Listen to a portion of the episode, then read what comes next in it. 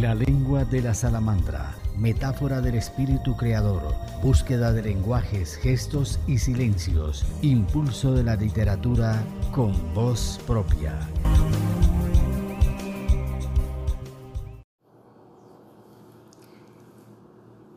Nuestra invitada, Melisa Trujillo Loaiza, creadora de Monte Amazona. Ella es de Medellín, Colombia, ingeniera química de profesión, amando profundamente la química. La enmarcan las palabras intuición, sensibilidad y creación. Dar el paso para hacerse escuchar y entregar desde su búsqueda personal un proyecto nuevo, Monte Amazona, que nace en la cuarentena, fue todo un desafío complejo y lento que se fue concretando y que tiene que ver con los ciclos naturales de la menstruación. Invita a reflexionar sobre el sentido profundo del cuerpo, de la gestación, y entra con amor porque ella confía en las energías sapienciales para decirnos y para constituirnos a este territorio que se nos brinda y que es inabarcable. Melisa va excavando cada día nuevos materiales que recoge para regalarnos como señales de vida, de alimento y de asombro. Es una invitación a que participemos del deslumbramiento de ser mujer. Y hoy viene a mi memoria esas abuelas de las cuales la familia guarda en la memoria de secretos escandalosos que solo llegaron a nosotros como distantes murmullos apenas escuchados. De esas abuelas heredamos gestos, conocimientos tácitos y un testamento irrenunciable. Entonces, retomar toda esa sabiduría es llegar a entregarnos los hallazgos, porque como ella dice, es yerbatera de corazón y las plantas la han acompañado siempre amante de la naturaleza y que hoy destila sabiduría.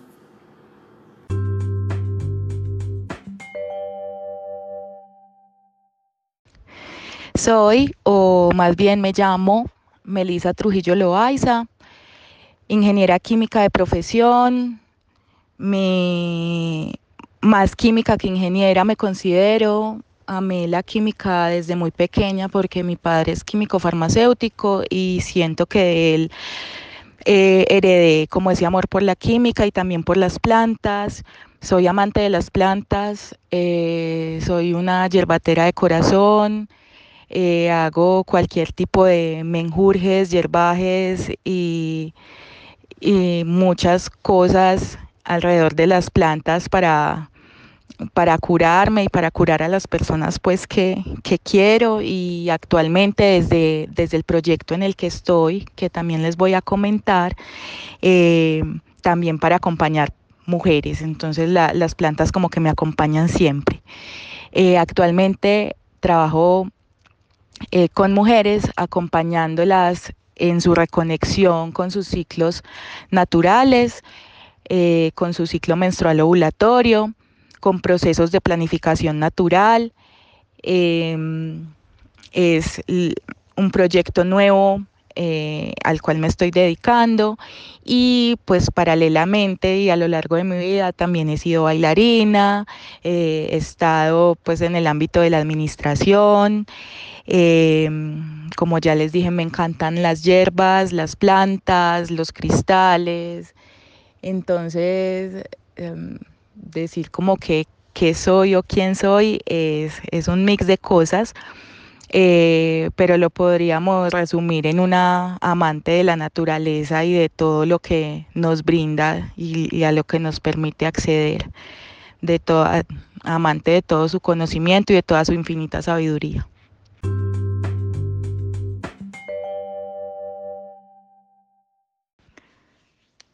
Algo que que marcó definitivamente mi niñez fue el hecho de tener una hermana, una hermana más o menos contemporánea. Yo le llevo dos años y ocho meses. Entonces, eh, el hecho de que ella me haya acompañado durante la niñez, durante casi toda mi niñez, fue, fue algo que, que la marcó completamente. Eh, nosotras jugábamos mucho, jugábamos mucho a que yo le enseñaba, que yo era profe, em, pues como a la escuela y cosas así. Mi hermanita, pues yo, yo fui a la guardería y mi hermanita nunca estuvo en la guardería, mi hermanita pasó directamente al colegio. Entonces todo lo que yo aprendía en la guardería y en mis primeros años de colegio se lo enseñaba a ella. Y, y eso pues eh, me parece como un recuerdo muy bonito. Y socializándolo en estos días con ella también lo recuerda mucho y es algo como que, como que nos hace muy felices. Em, extendiendo un poquito como esa parte de la familia, tenemos otras dos primas, una que es de mi misma edad y otra que es eh, de la misma edad de mi hermanita, Mariana y Daniela, y ellas nos manteníamos las cuatro juntas. Pues no nos manteníamos, pero digamos que cuando nos encontrábamos era el tiempo de mayor calidad y como la felicidad completa. Entonces dormíamos juntas, jugábamos al restaurante, jugábamos a que éramos, nos hacíamos llamar las chicas camperas y empezábamos a recorrer en, en una finca en San Carlos donde nos llevaban empezábamos a caminar y a recorrer como el monte y a explorar. Entonces nuestro objetivo era explorar. Eh, esos recuerdos eh, con ellas son todos muy bonitos. También teníamos unos cumpleaños muy hermosos eh, y ellas siempre estaban allí. Entonces, bueno, esos son como de mi niña los recuerdos más lindos con mi hermanita Milena y Mariana y Daniela. Fue fue muy hermoso todo. Eh, de deseos que haya tenido de niña que no haya podido cumplir, pues la verdad no, no recuerdo. De pronto, en algún momento quise ser médica cuando era niña. Eh, y ya cuando crecí, cuando estaba ya como próxima a terminar el colegio, me parecía una locura que yo hubiera pensado que quería ser médica. Siempre ya al final de mi carrera me, incliné mucho por la parte de la química, que es como por herencia de mi papá, eh, y por la parte de la ingeniería. Pero ahora que estoy acompañando mujeres, que estoy eh, como yéndome por una parte como más de guianza, más terapéutica, eh, ya le empiezo a encontrar sentido a, ese, a ese como deseo de niña que en ese momento era ser médica, pero que ahorita ya lo veo más claro desde la parte de la guianza, eh, sí, de la guianza de las mujeres.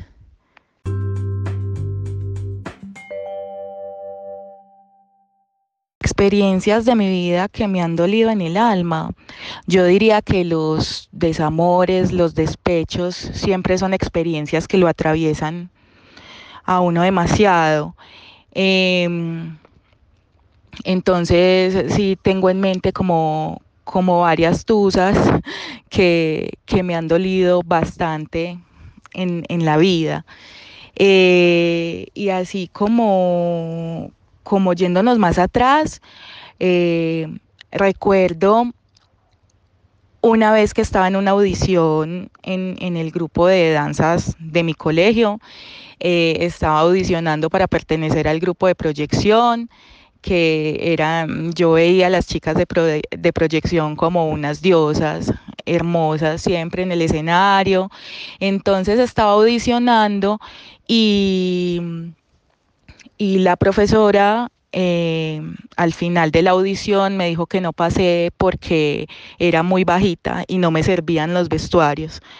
Entonces ese fue, yo, yo siento que ese fue mi primer peor día de la vida, porque luego uno va teniendo otros peores, luego se levanta obviamente, pero, pero ese fue como yo, según recuerde, un, yo diría que mi primer peor día cuando, cuando fui rechazada. Entonces, este tipo de cosas, de experiencias nos ayudan a aprender a aceptar el rechazo, a aceptar que no, que los demás y las demás no siempre piensan o están en sintonía con lo que siento y pienso. Em, yo diría que nos enseñan mucho de aceptación. Em, de resiliencia, de levantarnos y de, de volver a empezar.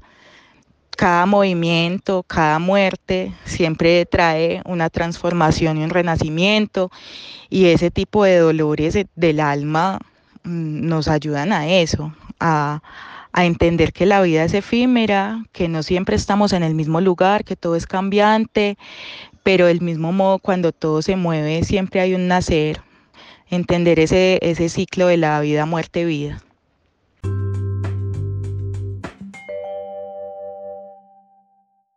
Ser mujer, ser mujer es estar encarnada en este plano desde la intuición y desde la sensibilidad.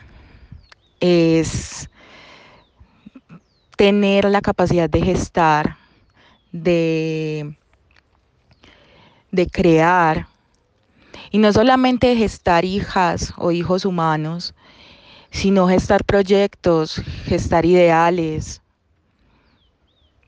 Ser mujer históricamente ha representado también un acto de lucha y de resistencia. Y seguimos todavía, si bien nuestras antecesoras han librado batallas grandísimas para para que las mujeres estemos actualmente donde estamos.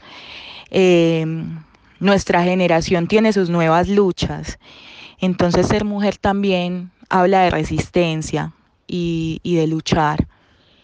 Em, ser mujer, eh, hablando más místicamente, ser mujer es conectarse con la madre naturaleza porque nos reconocemos parte de ella. Eh, es conectarse, es crear a, partir de lo que la naturaleza nos regala día a día. Eh, otros lo llamarían brujear, eh, pero es eso, es conectarnos con nuestra capacidad creadora. Eso es ser mujer.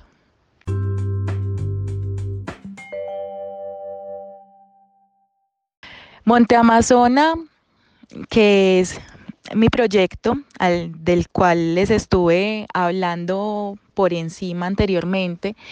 Eh, Monte Amazona nace en la cuarentena, pues digamos que ahí es como cuando, cuando se materializa. Eh, nació por una búsqueda personal. Eh, yo hace, pues yo tomé anticonceptivos hormonales durante aproximadamente 10 años.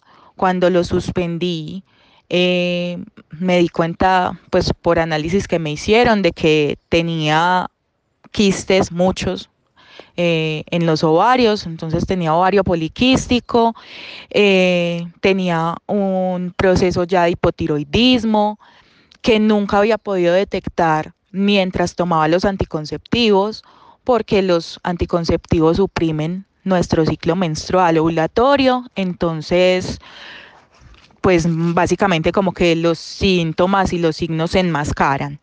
Entonces, eh, al momento de dejar los anticonceptivos, de parte pues como de, mi ginecóloga de ese momento, la única indicación que recibí es que tenía que seguirlos tomando porque eh, era como la única forma de, de tratar el síndrome de ovario poliquístico que ni siquiera solamente me habló en términos de de, ovarios poliquísticos, sino de síndrome como tal.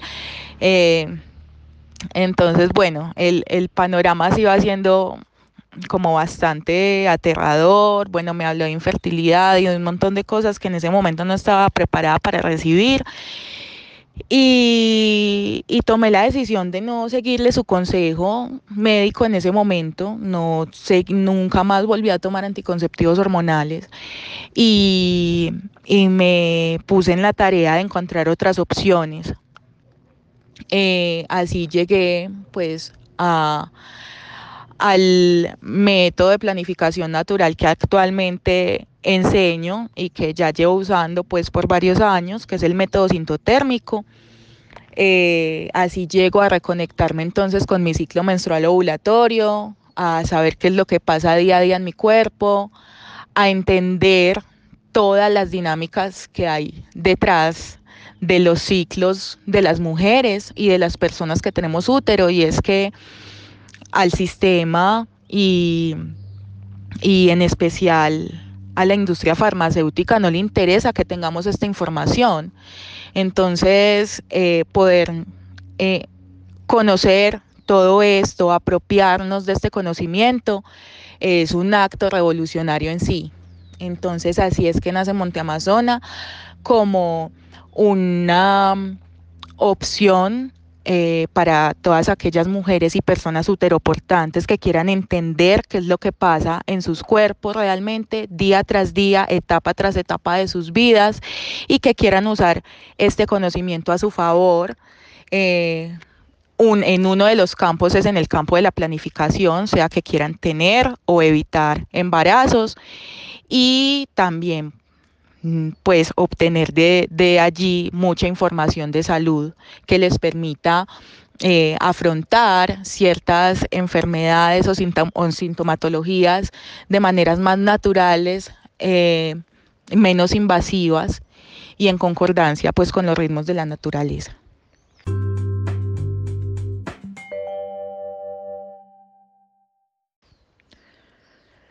Para mí, hace varios años que me hablaran de planificación natural, me hubiera parecido una locura. Porque obviamente cuando nuestro objetivo es evitar a toda costa un embarazo, eh, siempre queremos ir a lo seguro, siempre queremos depositar la confianza en, en, algo que nos exima completamente de la responsabilidad, sea una pastilla, sea un condón o bueno, cualquier otro método que utilicemos. Entonces, eh, cuando llegué a, la planificación natural, específicamente a través del método sintotérmico, pero hay varios métodos de gestión natural de la fertilidad, eh, como el método Billings, por ejemplo, sería otro, eh, el método sintohormonal, el Creighton. Em, para mí, cuando llegué a ese mundo, se me abrió el universo, pues fue un, descubrimiento demasiado grande, eh, fue un descubrimiento aún más grande en significado para mí, sabiendo que estaba padeciendo médicamente las consecuencias de haber ocultado los mm, ciertos síntomas por, por el uso prolongado de los anticonceptivos hormonales.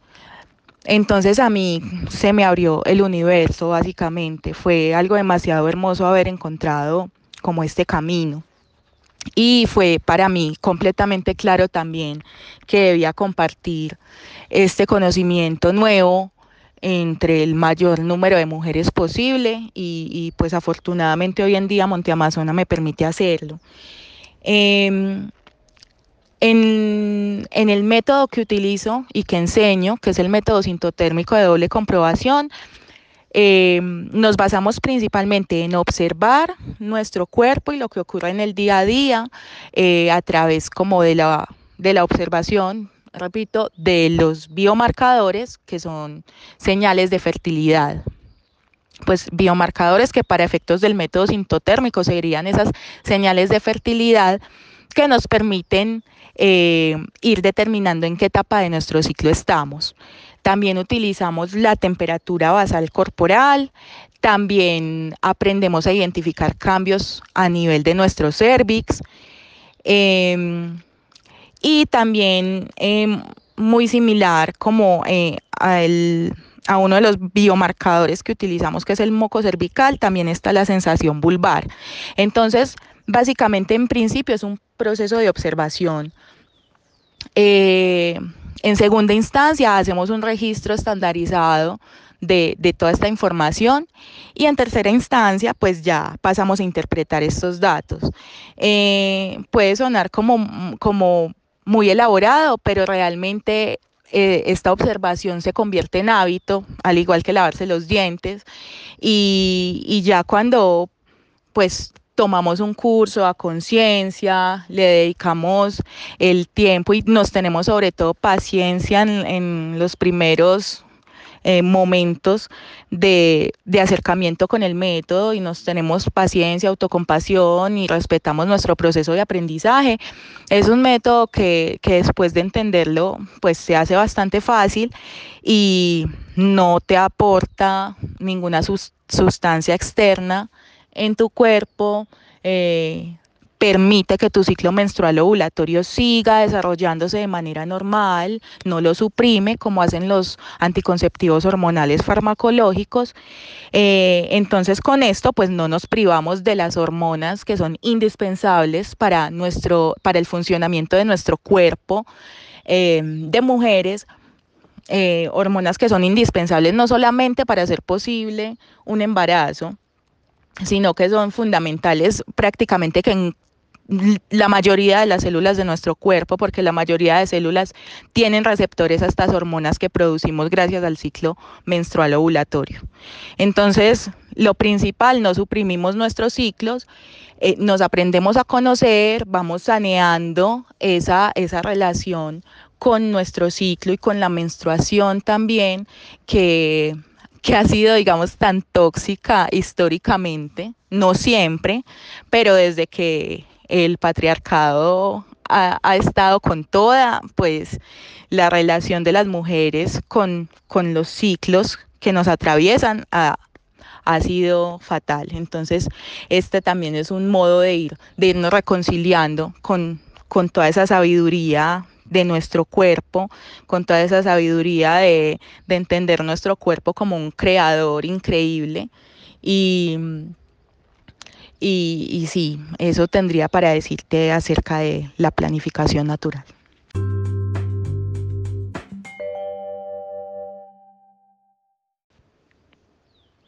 Bueno, con toda la exploración ¿Qué, tuve que hacer cuando, cuando me pasó lo de los quistes en mis ovarios y, pues y todo lo sucesivo? Em, me llevó a entender que lo que no entiendes en ti misma no lo puedes transmitir a otros y a otras. Entonces eh, me llevó a un, proceso de, de autoexploración enorme. Em, primero en el ámbito físico, fisiológico, de qué estaba pasando en mi cuerpo, cómo se estaban moviendo esas hormonas, qué hormonas eran las que estaba dejando de producir mi cuerpo por 10 años, qué procesos estaban enmascarando esos anticonceptivos, etcétera. Entonces, entender esto me ayudó a tener también más compasión por mí misma en cuanto a cómo me comportaba, a mis estados de ánimo, a mis vaivenes, eh, anímicos, porque todo tiene que ver, todo se interrelaciona, o sea, lo que pasa en nuestro cuerpo a nivel hormonal, y a nivel celular en todo, en cada uno de, de, nuestros procesos impacta nuestro comportamiento, impacta nuestro estado anímico. Entonces, eh, en principio, pues a entenderme, a, tenerme autocompasión. Eh, y en segundo, me, me dejó una gran responsabilidad de, de enseñarlo, pues de transmitir ese conocimiento a otras mujeres y personas con útero que lo quisieran acoger.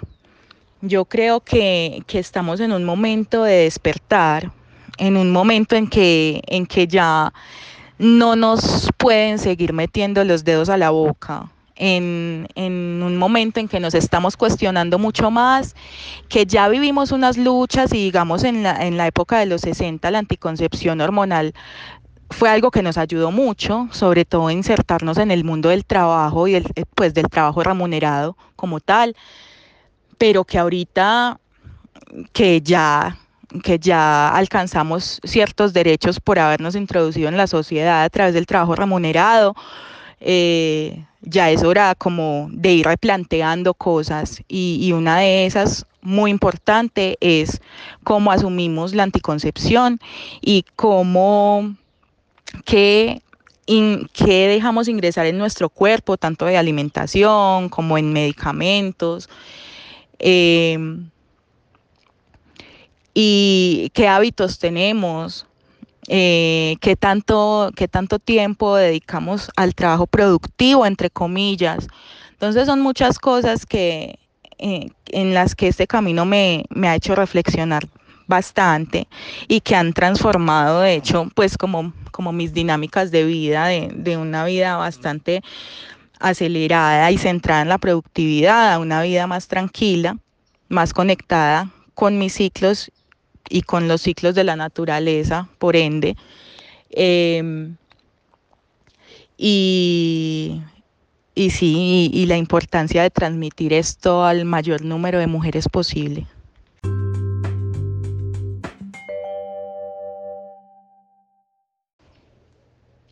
Emprender este viaje de conocimiento en el ser mujeres nos provee de muchísimas herramientas para la vida.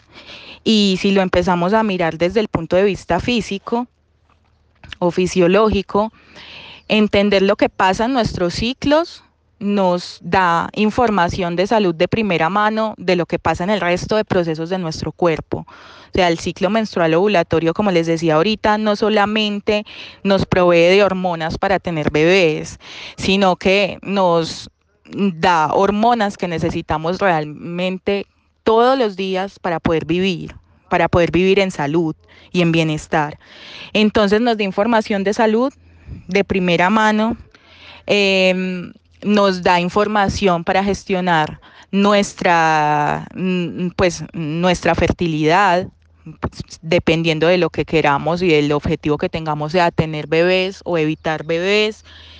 Eh, por otro lado, nos brinda más sensibilidad, más capacidad de observación, eh, nos hace ser, eh, nos hace estar más atentas, más perceptivas de todo lo que pasa y de todo lo que nos atraviesa, nos provee de autocompasión, de entendernos, de saber que no somos planas, que a pesar de que vivimos en una sociedad lineal, con, el, con un tiempo lineal, nuestros procesos son cíclicos y por tanto tenemos que entender que no vamos a ser las mismas en, en todos los días de nuestra vida, eh, a nivel, hablándolo a nivel físico, a nivel mental, a nivel emocional, a nivel productivo, a nivel relacional. Entonces eh, nos ayuda a situarnos en la sociedad desde, desde un punto más nuestro. No, nos ayuda a entender que, que así la sociedad nos trate de linealizar, nosotras somos cíclicas por naturaleza y no tenemos por qué encajar ahí, porque muchas veces nuestras angustias, nuestras depresiones, nuestras ansiedades tienen, están precedidas por, por el hecho de no encajar en algo, de, de estar luchando siempre con, contra eso que nos pide la sociedad y que hay días que definitivamente no, no podemos darlo porque no estamos ahí. Entonces, es, es autoentendimiento, es autocompasión.